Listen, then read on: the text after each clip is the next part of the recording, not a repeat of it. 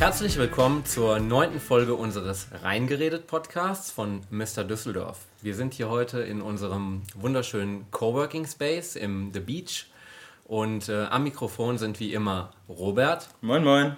Paula. Hallo. Ich, der Timo. Und wir haben heute einen ganz besonderen Gast, unseren Oberbürgermeister, den Herrn Thomas Geisel. Guten Tag. Herr Geisel, herzlich willkommen. Ähm, wir freuen uns, dass Sie hier an diesem ähm, wunderschönen, warmen Nachmittag äh, sich die Zeit genommen haben für uns, hierher zu kommen. Ähm, das bringt mich auch schon zu dem ersten Punkt. Wie stressig ist denn so ein Tag eines Oberbürgermeisters? Wie sieht das denn aus, so ein ganz normaler Tag bei Ihnen? Hey, also ich sage sag immer, Stress hat ja nur der, der sich Stress macht. Ich, Stress ist ja nicht gleichbedeutend mit einfach beschäftigt sein, viel zu tun haben. Also das, der Job ist anstrengend, würde ich sagen. Man braucht eine gute Kondition und sollte kein allzu ausgeprägtes Schlafbedürfnis haben. Also normalerweise stehe ich immer ziemlich früh auf, so irgendwann zwischen halb fünf und halb sechs und wow. mache meine Post. Also so richtig am Schreibtisch arbeite ich eigentlich nie, denn meine Post, die nehme ich abends mit. Das sind meistens so drei Pilotenkoffer. Ich hoffe, die Digitalisierung bringt es irgendwann mit sich, dass ich die ganzen Unterschriftenmappen äh, im Büro mache und dann die ganze Post digital auf dem iPad mitnehme. Ganz so weit sind wir noch nicht. Also es ist immer ziemlich viel Post. Mhm. Die bearbeite ich dann morgens am Küchentisch im Morgenmantel und mhm. trinke dazu ein paar Tassen Kaffee und dann diktiere ich ein paar Schreiben und äh, dann habe ich eigentlich den ganzen Papierkram so um Viertel nach sieben erledigt. Dann kommen meine Kinder, dann frühstücken wir noch kurz zusammen. Dann fahre ich ins Rathaus, um acht geht's los und dann ist eigentlich durchgehend Betrieb. Immer so Schlag auf Schlag mhm. Termine mhm. und so bis abends und abends ist meistens auch noch was los und häufig dann gibt es ja immer was zu besprechen. Das kann man dann manchmal auch ganz gut beim Abendessen machen. Abends ist öfters auch meine Frau dabei, das ist immer mhm. ganz nett und nicht selten gehen wir dann noch relativ spät Abendessen, so um zehn, halb elf beim Italiener um die Ecke und dann gehe ich ins Bett. Also ist das auch. Oder gehen wir ins Bett, muss man richtigerweise sagen. steht Ihre Frau genauso früh auf nein, wie Sie? Nein, die steht immer um halb sieben auf. Ja. Also ich wecke die immer um halb sieben. Also Sie haben nicht so ein ausgeprägtes Schlafbedürfnis. Sie hat, ja, die ist auch ziemlich viel beschäftigt, aber die braucht schon so anderthalb, zwei Stündchen Schlaf mehr. das kann ich gut verstehen. Vor allem hört sich das normal an, als wir dachten. Wir haben uns schon wilde Stories ausgemalt, wie Nämlich. sie mit dem Helikopter abgeholt werden und dann nein, irgendwo nein, nein, nein, Also, ja. sag mal, also ich, ich werde meistens mit dem Auto abgeholt, das liegt eben an diesen Koffern. Ja. Äh, wenn mal ausnahmsweise nichts ist, zum Beispiel nach einer Ratssitzung, da fahre ich manchmal auch ganz gern dann mit der Bahn oder mit dem Fahrrad. Wie heute? Sind heute Sie auch? Zum Beispiel. Heute hierher bin ich auch ja. mit dem Rad gekommen, ja. Genau, Sportlich das werden wir auch gleich nochmal fotografisch. Nein, Aber mit Anzug. Also jetzt ganz ehrlich, Im Anzug. Äh, hierher, also wenn man in die Bremer Straße mit dem Auto fährt, da muss man ja um den ja, ganzen ja. Hafen rumfahren. Und aufgrund der Brücke, die ja nur für Fahrradfahrer zugänglich ist, es ist viel schneller gewesen, ja. hier mit dem Rad zu fahren. Ja. Als mit dem Stimmt. Auto. Das war eine kluge Idee und äh, so halten Sie sich ja auch direkt fit für Ihre äh, private Leidenschaft, ne, das Marathonlaufen. Ja. Sie sind ja dieses Jahr auch wieder beim Düsseldorf-Marathon mitgelaufen. In Halbmarathon leider. Halbmarathon, in dem Tours-Shirt. Äh, das Projekt haben wir auch unterstützt. Und ähm, was machen Sie denn neben dem Marathon noch und beziehungsweise wie halten Sie sich fit für den jährlichen Marathon? Bei dem Arbeitspensum bleibt sicher wenig Zeit für Sport. Also wir meine Frau und ich, wir laufen normalerweise am Wochenende zusammen 10 oder 20 Kilometer. Mhm. Das, wir wohnen ja Schlecht. am Dreieck, da ist man schnell am Rhein und so die übliche Strecke ist, sind die drei Brücken oder also wir laufen hoch zur Nordbrücke, Theodor-Heuss-Brücke und mhm. dann auf der linksrheinischen Seite wieder runter bis zur Rhein-Kniebrücke und dann am Rheinufer entlang wieder bis, zur, äh, bis zum Ehrenhof und dann biegen wir ein in die Münsterstraße und sind zu Hause. Mhm. Und äh, sagen wir, vor einem größeren Wettbewerb, also wenn ich einen Marathon laufe, dann laufe ich so zwei Monate vorher jedes Wochenende die große Runde, die geht über die Flughafenbrücke mhm. und dann so auf der Meerbuscher Seite, auf dem Deich, dann eben auch in Oberkassel vorbei, auch über die Rhein-Kniebrücke, das ist so ungefähr ein Halbmarathon. Mhm. Und dann bin ich eigentlich genügend vorbereitet, einmal auch im Marathon Da gibt es aber noch eine andere ja? Sache, die Nämlich? uns äh, zugezwitschert wurde. Timo, Ja, Hey, bitte, Bin Robert. ich aber gespannt. gibt es da nicht noch die eine Leidenschaft, äh, ein Hobby von Herr Geisel? Das Radschlagen, oder was meinen Sie? Zum Beispiel. Zum Beispiel. Aber auch das Tanzen, oder nicht? Ach so, ja, das stimmt, ja. War Äh, nicht sogar noch eine Flöte? doch, da gibt es jetzt eine Wir haben ein schönes Aufnahme. Video von Ihnen gesehen Ja, beim das Rheinhofer stimmt. Also, äh, Das sah elegant. sehr gut aus. Ja, das sieht super aus. Ähm, ich sage immer beim Tanzen, das Wichtigste ist, dass man äh, ein heiteres Gesicht macht. Richtig. Keiner guckt wirklich auf die Füße. Die Leute gucken einen immer, immer nur ins Gesicht. Und äh, also meine Frau und ich, wir tanzen oft und gern vor allem miteinander. Und wir sind auch ein eingespieltes Tanzpaar. Es hat noch nie einer gemerkt, dass wir in Wahrheit nur einen einzigen Tanz beherrschen. Das ist schon mehr als wir. Sie haben ja bei den diversen öffentlichen äh, Anlässen bestimmt genug Gelegenheit zu tanzen, oder? Ach, ey, ey, nicht so oft, wie ich es gerne Nee. würde, ehrlich gesagt. So viele So üblich Bälle. ist das nicht, das stimmt. Nee, also es gibt den Prinzenball, Mhm. dann gibt es den Ball der Reserve. Das ist der Schützenverein, wo ich Mhm. Mitglied bin. Dann in Köln bin ich immer zum Kölnball eingeladen. Da Mhm. gehen wir hin und wieder mal hin. Jetzt in diesem Jahr haben wir noch den Abschlussball unserer Zwillinge. Mhm. Da kann man tanzen. Und dann so im Karneval, da tanzen wir natürlich auch, wenn sich die Gelegenheit Das ist aber eher Schunkeln, oder? Nee, nee, nee, nee, Nee? also so hin und wieder tanzen wir da auch. Oder ich sag mal, letztes Mal haben wir, glaube ich, sogar beim Hammer Schützenfest getanzt. Also so, doch, es gibt schon immer wieder Gelegenheit Aber dazu. die fünfte Jahreszeit ist ja eh so ein Thema, wo Sie immer sehr kreativ mit dabei sind mit Ihrer Frau, oder? Ja, also wir, ich muss wirklich sagen, wir haben so über die Zeit einfach richtig Spaß am Karneval gewonnen. Also wir sind, glaube ich, beide keine geborenen Karnevalisten. In meiner schwäbischen Heimat, da gab es so einen ziemlich aufgesetzten Karneval, da war nichts wirklich ursprüngliches dran. Mein. Vater war ja auch Politiker, der musste dann immer zu den Karnevalssitzungen. Meine Mutter empfand es immer als die absolute Höchststrafe. Also die hatte da überhaupt keinen Spaß dran. Die lebt jetzt schon seit vielen Jahren nicht mehr. Ich denke, wenn die so das Treiben von meiner Frau und mir im Karneval vom Himmel aus betrachtet, dann reibt sie sich ganz schön die Augen und fragt, was ist eigentlich aus meinem Sohn geworden. Ne? Aber sie wird sich trotzdem drüber freuen, denn also das war durchaus eine sehr fröhliche Frau und sie wird dann wahrscheinlich auch mitbekommen, dass wir viel Spaß dran haben da. Und nö, ich, also ich muss sagen, wir freuen uns immer auf den Karneval. Wir gehen auch richtig gerne hin. Wir machen ja einmal oder zweimal in der Session auch so eine Tingeltour mit dem Prinzenpaar, wo man durch ganz viele Ja. die kleineren Vereine geht. Sie waren ja auch bei unserer Brauhaussitzung. Ich bin ja bei Blau-Weiß und äh, da haben Sie uns ja auch einen Besuch abgestattet. Genau. also das, das ist gut. Und dann die Verkleidungsnummer. Wer ist dafür Sagen wir, da haben wir- verantwortlich? Fürs Verkleiden. Ja. Das wird natürlich generalstabsmäßig geplant. Nein, wir sitzen immer, äh, nee, nee, im Ernst, Lud also Ludwig der eine 14. gute, ja, sowas gab nicht, ja aber also ein wir, wir haben eine ja. Freundin, die, die ist hauptberuflich, wie nennt man das so? Kostümbildnerin? Ja, also die Visagistin? Also Visagistin wird es wahrscheinlich gut. Oder heißen. Make-up-Artist. Make-up-Artist, ich glaube, so wird sie sich bezeichnen. Maskenbildnerin Und äh, die hatte uns damals, sind eigentlich durch Zufall auf die gestoßen, die hatte in der Session, als ich noch im Wahlkampf war, da waren wir einmal als äh, Marilyn, nicht Quatsch, als, als Marlene Dietrich und äh, Ja. Charlie Chaplin unterwegs und einmal als Glöckner von Notre Dame und Esmeralda. Und die hat uns da geschminkt und es kam ziemlich gut an. Er und hat das Berti Wollersheim-Kostüm ausgesucht. den Wollersheim, die Idee, muss ich zugeben, war von mir. Da haben wir wirklich gerätselt, was machen, wir, was machen wir auf das Karnevalsmotto Düsseldorf scharf wie Mostert. Top. Und dann dachte ich, naja Gott, also da darf man vielleicht mal das eine oder andere kleine Tabu Auf brechen. jeden Fall. Ich finde und den Rotlichtkönig spielen. Jahreszeit Ist das durchaus.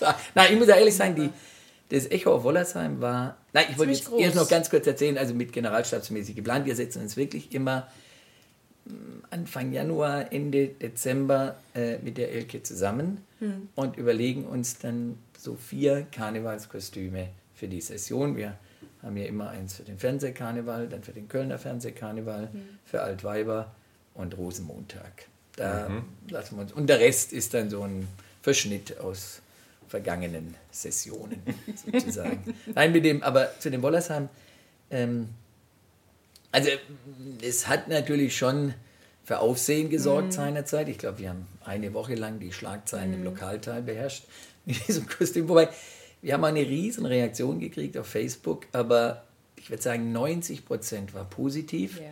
und 10 Prozent war, das waren dann eher so Spaßbremsen. Ja. Also am schlimmsten, wenn ich das richtig erinnere, war die Gleichstellungsbeauftragte der Stadt Köln. Die meinte, mit diesem Kostüm würde ich Werbung für das horizontale Gewerbe betreiben.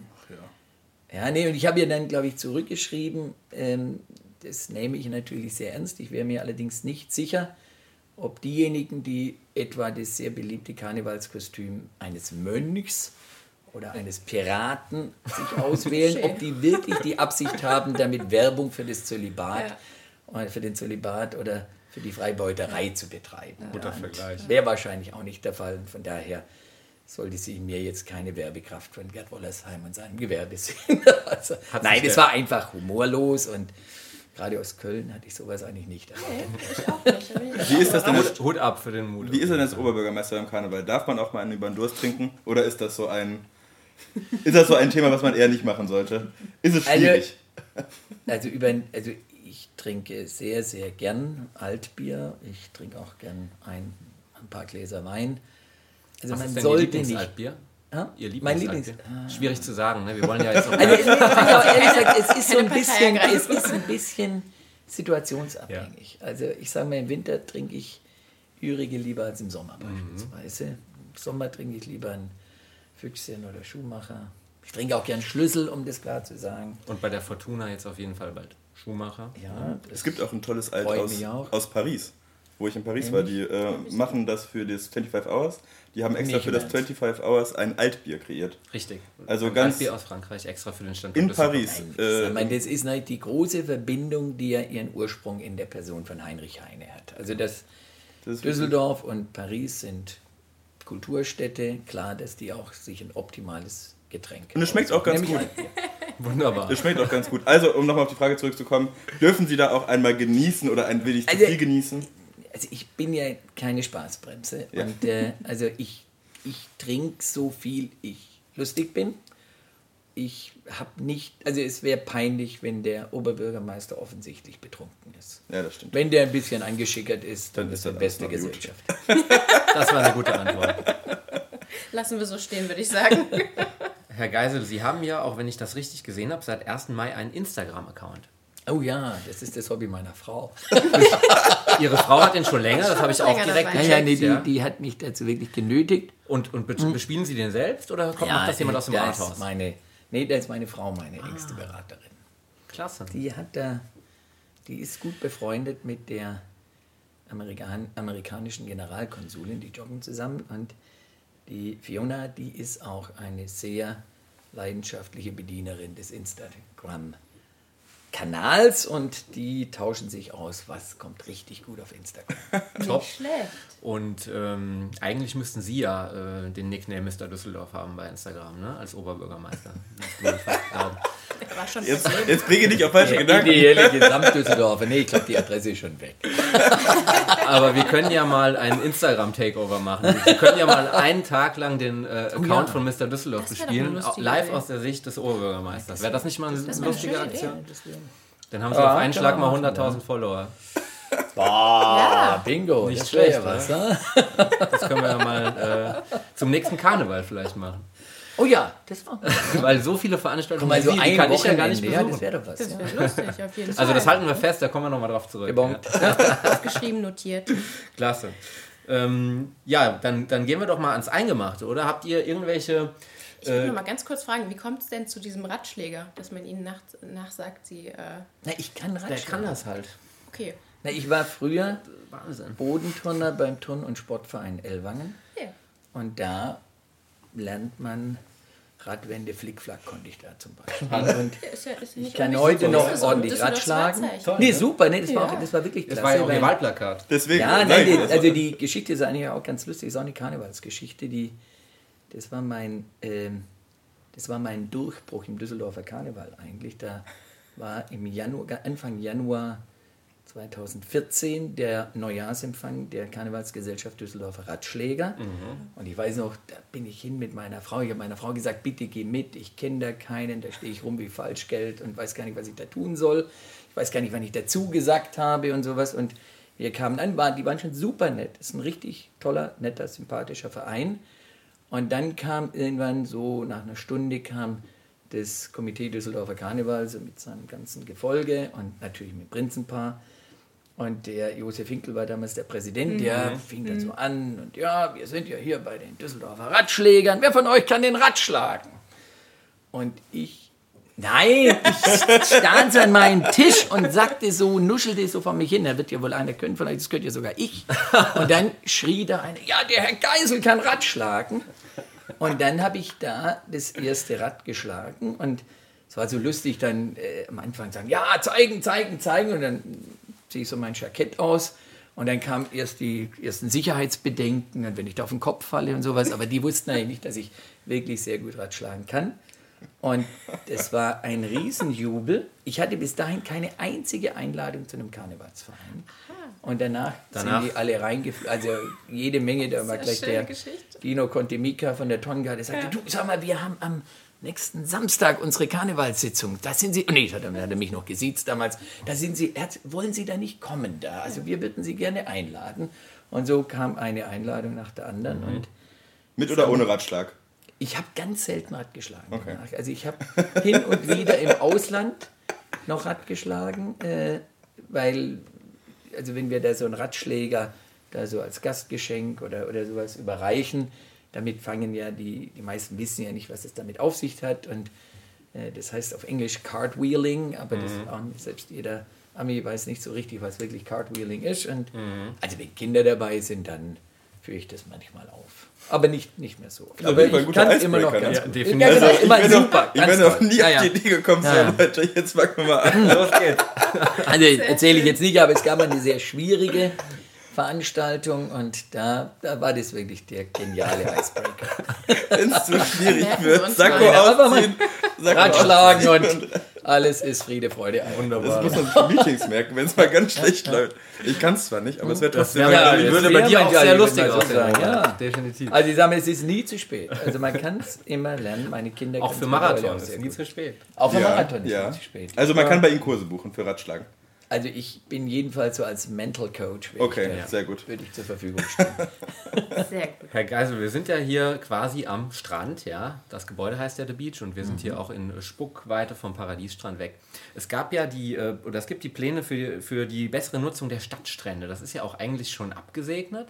Aber wie geht's denn da weiter? Wann können wir denn damit rechnen, dass wir hier wie in Holland, in Nordwijk und so ein paar nette Beachclubs hier vor der Tür haben? Also wir haben ja, glaube ich, drei Zonen äh, zugelassen. Äh, das müsste eigentlich schon losgegangen sein. Ich bin nicht hundertprozentig sicher. Also die, das wird auch kommen, das auf jeden Fall. Ich glaube, wir haben da auch einen sehr guten Anbieter, der den schönen Namen Küss den Frosch hat. Ich finde auch, das ist ein sehr gutes Konzept. Man hat ja so ein bisschen einen Vorgeschmack gekriegt da beim, beim Rhein-Ufer-Tunnelfest da auf der Wiese vom Kitt. Äh, was ich höre, da gibt es noch irgendwie so ein paar Nicklichkeiten mit den Anschlüssen. Der braucht ja Wasser- und Stromanschluss und das muss ja eben vernünftig verlegt werden. Aber also es kommt auf jeden Fall und ich glaube, gut, es, es gibt ja nichts, was man neu einführt, wo nicht irgendein paar Leute meckern. Natürlich. Da gibt es natürlich auch wieder auch Gemecker. Ich war sehr froh, muss ich ganz ehrlich sagen, dass der Ministerpräsident, der hat ja am Anfang, oder sein die Staatskanzlei hat ja auch Bedenken angemeldet, äh, weil das ja nicht weit weg, also vor der Staatskanzlei einer dieser Stadtstrände sein soll. Ich habe mit dem Staatsminister gesprochen, das ist auch keine Spaßbremse und die sind völlig damit einverstanden und also die haben auch ein Interesse daran, dass da, wie soll man sagen, so relaxtes, urbanes Leben darf auch vor der Staatskanzlei Dann müssen wir am Wochenende nicht mehr nach Holland fahren, ne? Das wäre doch Ja, ich würde ohnehin empfehlen, wenn man am Wochenende, wenn man das Wochenende in Düsseldorf, oder wenn man die Wahl hat, Düsseldorf oder Holland. Ich bin ein großer Freund Hollands, aber Düsseldorf ist trotzdem besser. Wir haben ja auch im Vorfeld äh, mal äh, unsere Follower und, und äh, Leser gefragt, was sie dann äh, gerne mal von Ihnen wissen möchten. Da kam natürlich eine ganze äh, Menge an Rückmeldungen. Genau, die, der Zebrastreifen Ja, über und Genau, weiter, da ja. kamen natürlich viele sehr spezifische Anliegen, äh, auf die wir hier gar nicht eingehen wollen und können. Aber so ein übergreifendes Thema, was natürlich auch viele interessiert, ich weiß, das beschäftigt Sie auch sehr, ist das Thema Verkehr, Mobilität. Ähm, von äh, Uber über Gebühren für Fahrradparken hat man äh, ja eine ganze Menge äh, zu besprechen Okay. grundsätzlich. Aber was ist denn so Ihre Vision für ein Mobilitätskonzept, wie Sie sich das optimal vorstellen würden? Weil Also, ich sage mal ganz generell gesagt, das Ziel muss sein, dass wir hier ein integriertes Mobilitäts- in Anführungszeichen System errichten, wo die Menschen sagen, es ist wesentlich bequemer, schneller, preiswerter, ohne Auto sich von A nach B zu bewegen. Das muss die Zielsetzung sein. Das, das ist einfach dem Umstand geschuldet, diese Stadt wächst. Die, wir wollen ja nicht alles zersiedeln, das heißt, wir setzen auf Verdichtung, also Innenverdichtung, bevor wir alle Grünflächen zubauen. Das ist auch ein richtiges Prinzip. Wenn die, der Innenstadtbereich sich immer stärker verdichtet, dann brauchen wir effiziente Verkehrsmittel. Solche, die wenig Platz brauchen und solche, die Emissionen spielen damit nachher auch eine Rolle. Und da muss man einfach sagen, da schneidet das, das Auto, also der, der sogenannte motorisierte Individualverkehr, wie Bürokraten das nennen, sehr, sehr schlecht ab. absolut. Und wenn man sich anschaut, effizient, sagen wir, für größere Distanzen ist ÖPNV, für kleinere, für manche auch für größere Distanzen, das beste Verkehrsmittel ist das Fahrrad. Das braucht wenig Platz, die Infrastruktur ist relativ preiswert, es hat, ist emissionsarm und die Leute bewegen sich auch noch so, dass es Spaß macht und gesund ist. Absolut. Jetzt äh, sind wir ja, also zumindest wir drei, sind alle auch so ein bisschen noch hybrid unterwegs, in dem Sinne, dass wir äh, alle Verkehrsmittel irgendwie nutzen. Wir haben Ja. alle noch ein Auto, wir nutzen aber alle auch Carsharing, Bikesharing, die Öfis, wir fliegen, wir fahren Bahn. Ähm, es muss ja so eine Art vernünftige Übergangsphase geben, ohne die Autofahrer irgendwie zu triezen, aber trotzdem auf ein nachhaltiges wir, Konzept also hinzuarbeiten. Wir schikanieren keine Autofahrer. Also ich sag mal, wenn man jetzt reden wir über äh, Parkraumbewirtschaftung. Das ist, da geht es nicht darum, Autos zu schikanieren, sondern man muss einfach sagen, in der Innenstadt, wie gesagt, insbesondere dort, wo Menschen sehr dicht aufeinander wohnen, ist Platz das knappste Gut. Und in der Marktwirtschaft ist es nun mal so, dass knappe Güter ihren Preis haben. Und deswegen finde ich es etwas befremdlich, dass manche Leute meinen, es wäre ein Menschenrecht, sein Fahrzeug unentgeltlich im öffentlichen Straßenraum parken zu können. Deswegen ist es völlig richtig, dass wir sagen, wenn sich jemand den Luxus leisten möchte, so und so viele Quadratmeter öffentlichen Straßenraum für längere Zeit für seinen Privat-Pkw zu nutzen, ja, dann hat es halt seinen Preis. Das ist völlig normal. Dass man Anlieger bevorzugt, ist auch richtig, denn die Zahlen, die haben in der Regel Anliegerbeiträge schon bereits bezahlt für die Herrichtung des öffentlichen Straßenraums. Und dann kommt noch hinzu, dass die Anlieger müssen ja irgendwo hin mit ihrem Auto, weil wir wollen ja jetzt nicht sagen, ihr dürft gar kein Auto mehr haben. Die meisten Leute werden weiterhin ein Auto haben, wenn sie in Urlaub fahren oder sonst was machen. Aber sie haben zur Fortbewegung in der Stadt, ist es weniger geeignet. Aber die müssen irgendwo hin mit ihrem Auto. Das heißt, wir machen Anliegerprivilegierung und Parkraumbewirtschaftung für diejenigen, die nicht aufs Auto angewiesen sind. Und das ist, glaube ich, fair. Das schafft natürlich auch starke Anreize preislicher Art, dass man sagt, naja, dann fahre ich doch vielleicht lieber mit, äh, mit Bus und Bahn oder mit dem Fahrrad. Okay. Und äh, entscheidend ist, glaube ich, das sind ja die Pläne, die wir jetzt verfolgen, auch mit so unter dem Stichwort Mobilitätsgesellschaft, dass wir sagen wir, den Zugang zu effizienten Verkehrsmitteln möglichst barrierefrei dadurch schaffen, dass wir erstmal einen transparenten Überblick verschaffen. Also was steht eigentlich zur Verfügung an Bus, an Bahn, an, an Eddies, an, an ja. ja genau, eine, eine, eine Plattform. Am besten so, dass die Leute auf so einer App sagen können, ich möchte von da nach da und dann kriegen die einen Überblick, da kannst du jetzt mit der Bahn fahren, da kannst du dir ein Fahrrad mieten, da kannst du was auch immer, Share ein Car2Go oder was es eben gibt und unterm Strich steht dann und du brauchst dann voraussichtlich so und so lange und es kostet so und so viel. Und dann hat jeder, kann dann eine Entscheidung treffen, was er lieber machen will, also wir schreiben niemand was vor, aber zumindest wird keiner sagen, naja, ich weiß ja nicht, finde ich dann einen Anschluss oder sonst was, gehe ich lieber auf Nummer sicher und fahre mit dem Auto. Also das, das ist eben das Thema, das Auto ist insofern häufig, sagen wir, das Verkehrsmittel der Wahl, weil die Leute sagen, puh, dann komme ich jetzt mit der Straßenbahn an die und wie komme ich weiter von der Haltestelle, wie funktioniert die letzte Meile oder sowas. Und da muss man eben sagen, wenn ich weiß, da steht ein Leihfahrrad oder was auch immer, äh, dann, wie soll man sagen, ist das System genommen. barriereärmer, Ja, das ganz stimmt. genau. Ja, ja. Ein anderes Thema, was, glaube ich, viele äh, Hörer und Leser so in unserer Altersgruppe beschäftigt, ist natürlich das Thema äh, Leben in Düsseldorf, bezahlbarer Wohnraum.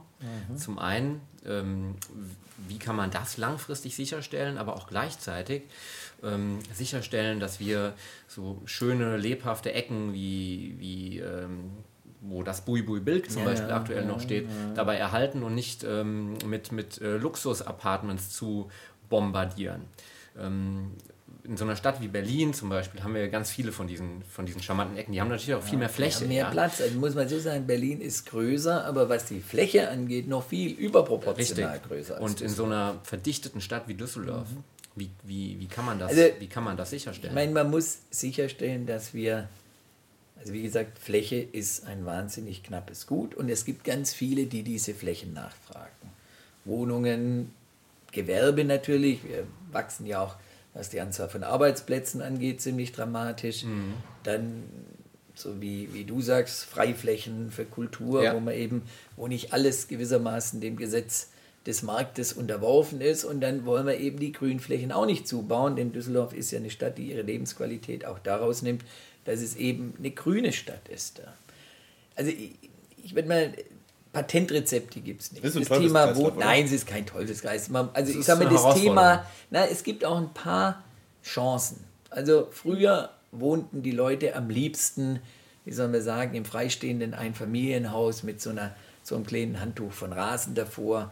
Das braucht ziemlich viel Platz. Heute geht der Trend eigentlich dahin, dass die Menschen und übrigens auch junge Familien, also nicht nur Studenten oder so, die leben gerne in verdichteten Räumen. Also ich meine, wir haben selber, wir haben fünf Kinder, wir wohnen mitten am Dreieck in also wir haben so einen kleinen Garten, aber der ist natürlich total verschattet, aber wie man eben so in der Innenstadt wohnt, das ist, empfinde ich selber wahnsinnig attraktiv und es gibt immer mehr Leute, die sowas sehr attraktiv finden. Das heißt, es ist durchaus möglich, ohne Einbuße an, an tatsächlicher und gefühlter Lebensqualität die Innenstädte deutlich zu verdichten. Das heißt, wir bringen mehr Menschen auf derselben Fläche unter. Wie gesagt, das Thema Verkehr ist dann natürlich ein gravierendes. Dann Ja. müssen wir natürlich auch ein wesentlich effizienteres Verkehrssystem etablieren. Das ist das, was wir vorher gesagt haben. Richtig.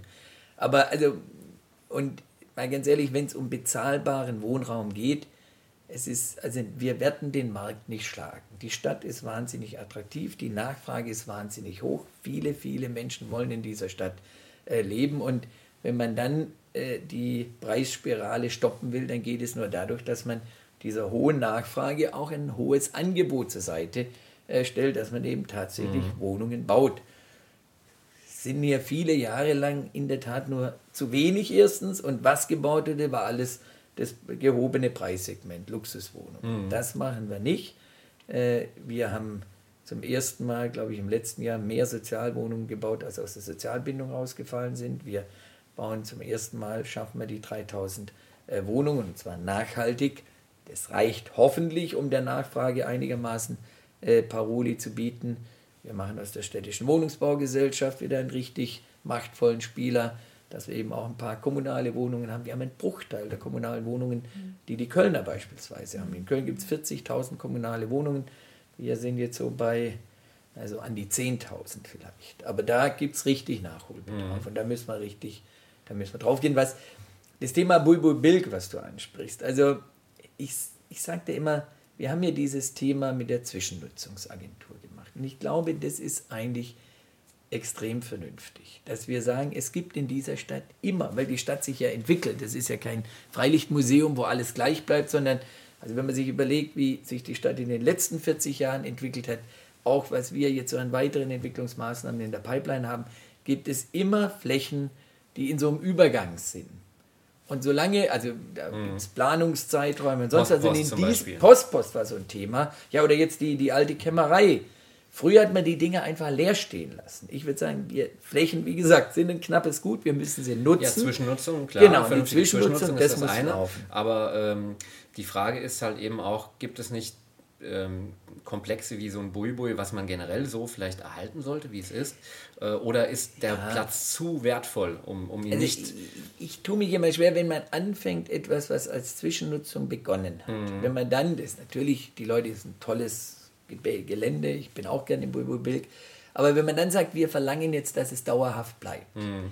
dann wird kein Eigentümer mehr uns die Flächen geben, weil er immer Angst hat, nein, das setzt sich fest, ich kann es nicht mehr wieder richtig, weiterentwickeln. ja, also ich sage mal, wir, jetzt haben wir die Fashionhäuser zum Beispiel. Jeder weiß, da wird in drei, vier, fünf Jahren wird der äh, Wohnungsbau hinkommen. Im Moment stehen die Dinger weitgehend leer. Das wäre auch so ein Thema, wo man sagt, Mhm. mal gucken, vielleicht kann man da, sagen wir, irgendwelche Startups, Kulturaktivitäten, das, was im Bulbul-Bilk stattgefunden hat, für wenig Geld haben die dann, sagen wir, zwei, drei, vielleicht vier Jahre äh, äh, einen Ort, der auch durchaus hip ist. Also das ist ja manchmal auch ganz originell. Ich meine, Postpost war ja eigentlich auch eine, eine absolut coole Location. Ja, total. Und, und dann, muss, es- dann muss nur klar sein, äh, wenn die Planung abgeschlossen ist, wenn gebaut wird, dann müssen die raus. Aber dann gibt es auch wieder neue Flächen da. Wie gesagt, die, die Stadt ist im stetigen Wandel und wir müssen einfach gucken, dass wir, dass wir gerade diese Interims äh, Nutzungen, die haben ja keinen Marktwert. Also da, da will ja keiner,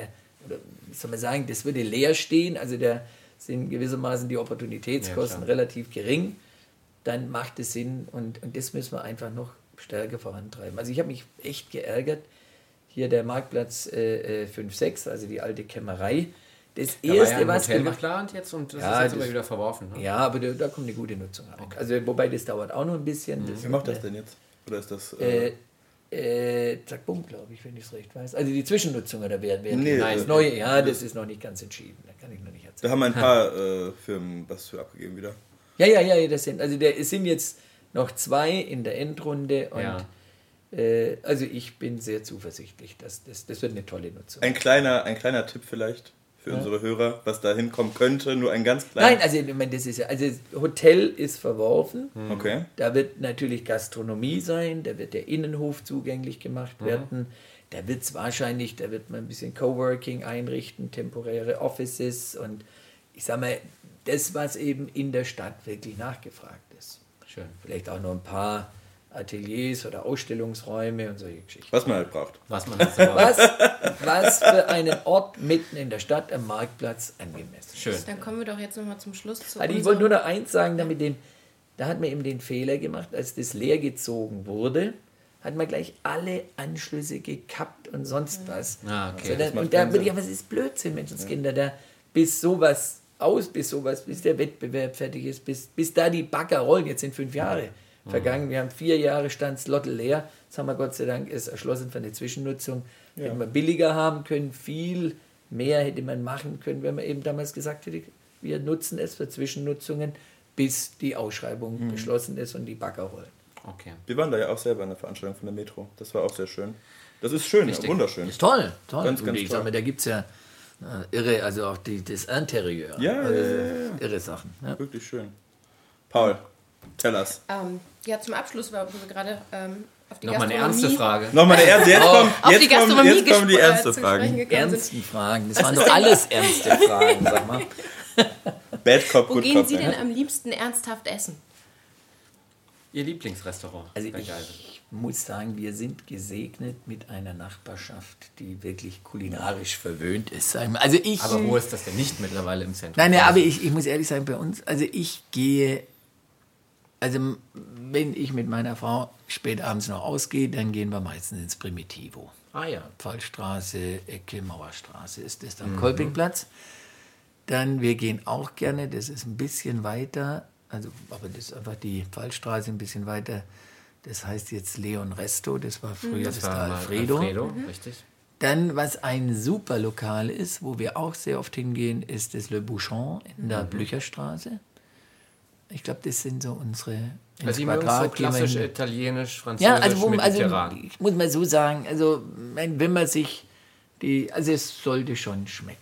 Und wenn, also ein besten Fall, bisschen ja. Zeit sollte man sich auch nehmen fürs Essen. Also, und da kennen wir natürlich auch die Inhaber mittlerweile ganz gut. Und die kennen unsere speziellen Bedürfnisse, dass man die Küche mal ein bisschen länger offen lässt. Und äh, also das ist sehr, sehr nett. Und sehr gerne sitzen wir auch äh, bei, in der Eisdiele da Pietro, direkt gegenüber von da, wo wir wohnen, am Dreieck. Also sagen wir so einen schönen Sommertag, wenn die Mädels so ein bisschen, ja, so, sagen wir nach der Kirche oder so am Sonntag, das ist ganz nett. Und ähm, geht der Oberbürgermeister auch mal in eine Bar? Und wenn ja, in welche? Oder lieber eine Kneipe. Oder lieber Vielleicht eine lieber eine Kneipe. Kneipe. Ja, Also ich sag mal, ich gehe, also Bar, also Kneipe, ich, ich gehe nach Fußball gucken zum Beispiel. Aber dann meistens oder doch bei- live, oder? Nee, ich gehe nach, in Düsseldorf, gehe ich ins Stadion. Auswärtsspiele kann ich jetzt auch nicht alle Klar. der Fortuna hinterherreisen. Da gehe ich gern ins Himmel und Ed, auf der, bei uns auf, der, auf der Nordstraße oder ins Mutz, da am Kolpingplatz. Und da ist gute Stimmung. Super. Ja, wunderbar. Wie sieht's bei euch aus? Seid ihr soweit Wo geht ihr hin, wenn ich mal fragen darf? Also wir, ich nehme ja auch mal Tipps irgendwie. Oh, oh, Hier, ich bin ja mal da gespannt. gibt's da ne? ein paar Locations. wir, wir, wir schicken Ihnen da mal eine Liste zu von den Locations, wo wir gerne hingehen. Aber wir sind ja hier äh, Aber da, einen- da, komme ich gar nicht rein, oder? Die machen so eine Gesichtskontrolle. Um Gottes Trau keinem über, Nee, nee, nee, aber das trau auch keinem über 40, oder? Nein. Timo kommt doch auch rein. Timo kommt doch auch wenn, wenn Sie, wenn Sie jetzt auch äh, darauf anspielen, dass wir hier uns nur in irgendwelchen Nachtclubs rumtreiben, äh, gibt ja kaum noch welche. Also das Nachtleben in Düsseldorf war, als ich hierher gezogen bin, noch ein, noch ein anderes. Ich habe äh, 2004 bis 2007 in, in Köln studiert, habe in Köln gelebt.